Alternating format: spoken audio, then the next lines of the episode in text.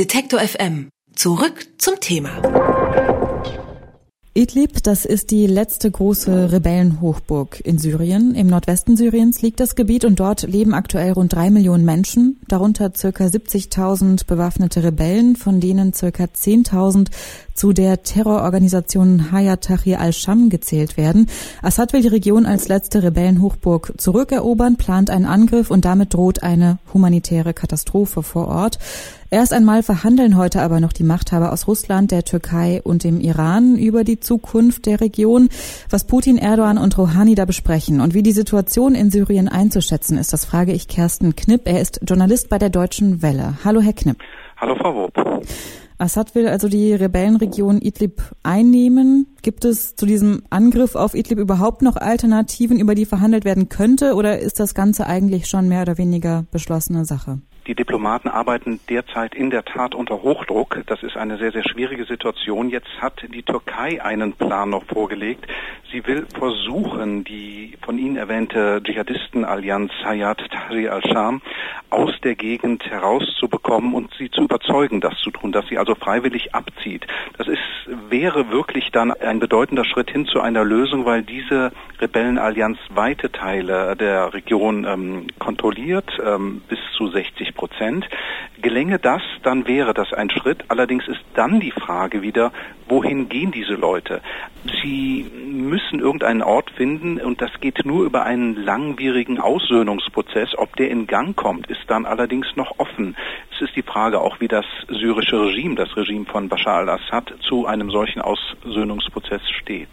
Jetzt liegt Idlib ja auch definitiv in der Nähe zur Türkei. Was will Erdogan bei den Verhandlungen erreichen? Es geht ja sicherlich auch eben genau um ne, den Fakt, den Sie jetzt angesprochen haben, die Geflüchteten, die dann möglicherweise auch in die Türkei kommen würden.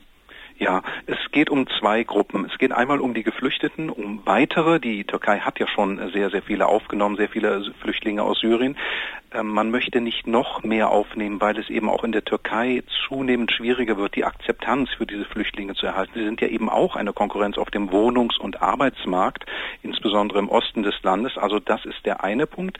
Der andere Punkt ist, dass es immer schwieriger wird, auch die Grenze zu kontrollieren gegen womöglich eindringende Dschihadisten. Wenn es denen gelingt, aus der Stadt zu fliehen oder zumindest wenn es den Führern dieser Bewegung gelingt, dann hat die Türkei eben ein verschärftes, verstärktes Dschihadistenproblem. Auch das will man versuchen zu vermeiden. Das hieße aber dann, dass diese Dschihadisten in Syrien bleiben. Das ist auch ein wesentliches Interesse der Türkei. Keine Dschihadisten im eigenen Land. Jetzt haben wir über die Interessen der Türkei gesprochen und im weitesten Sinne auch über die von Assad.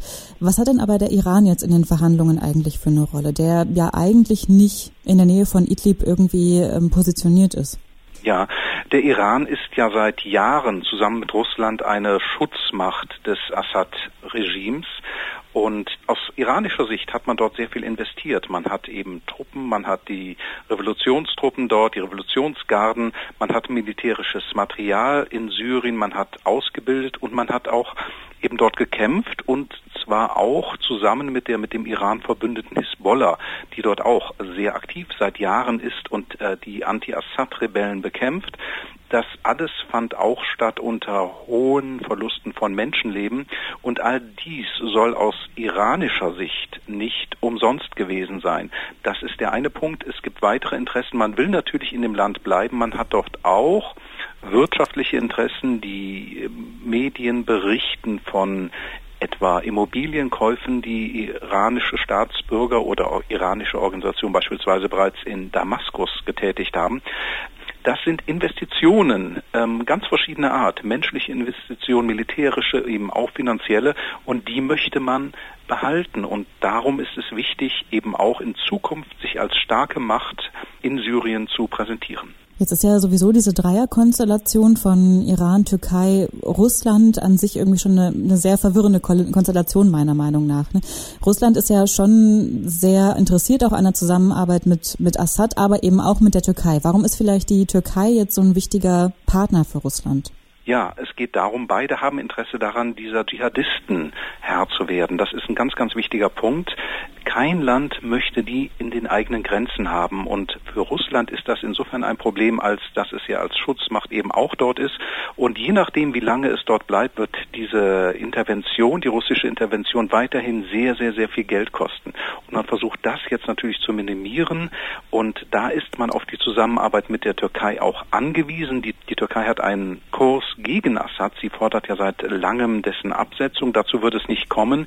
Jetzt versucht man sich zu einigen, dass man zumindest bei weiteren gemeinsamen Feinden, und das sind eben die Dschihadisten, zusammenarbeitet. Das ist eine Arbeitsteilung und letztlich auch eine Kostenteilung.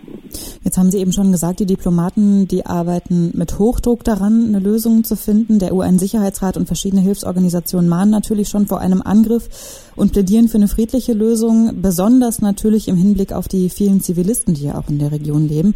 Welche Möglichkeiten haben die denn überhaupt noch zu flüchten, sollte zu so einer Offensive kommen? Also das wird sehr, sehr eng. Es gibt ja jetzt schon erste Angriffe seit Tagen bereits äh, aus der Luft, insbesondere des syrischen und des russischen Militärs.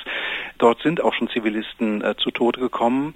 Ähm, Einige können ganz gewiss noch fliehen oder sich rechtzeitig in Sicherheit bringen, aber für viele ist es nicht möglich, ganz offenbar. Es wird berichtet, dass die Dschihadisten in Idlib und in der Gegend rundherum Geiseln halten, eben als menschliche Schutzschilde, wie sie es bereits andernorts getan haben. Das ist natürlich ein gewaltiges Hemmnis und man wird dann sehen müssen, ob sich das Assad-Regime davon beeindrucken lässt. Das gleiche gilt für Russland. Bislang sind die ja immer einen recht robusten Kurs gefahren und haben diese Dinge durchaus in Kauf genommen diesmal käme es dazu, wäre das ein wesentlich größeres Desaster. Wer kann, rettet sich, aber ähm, viele Leute haben keine Möglichkeit mehr. Das ist ähnlich wie im Irak. Es war auch in von ähm, ISIS, dem islamischen, sogenannten islamischen Staat, besetzten Städten. Man kommt kaum mehr raus. Scharfschützen sichern das Gebiet und insofern ist eine Flucht vor den Dschihadisten ebenso wie vor dem Regime für die Zivilisten oftmals lebensgefährlich.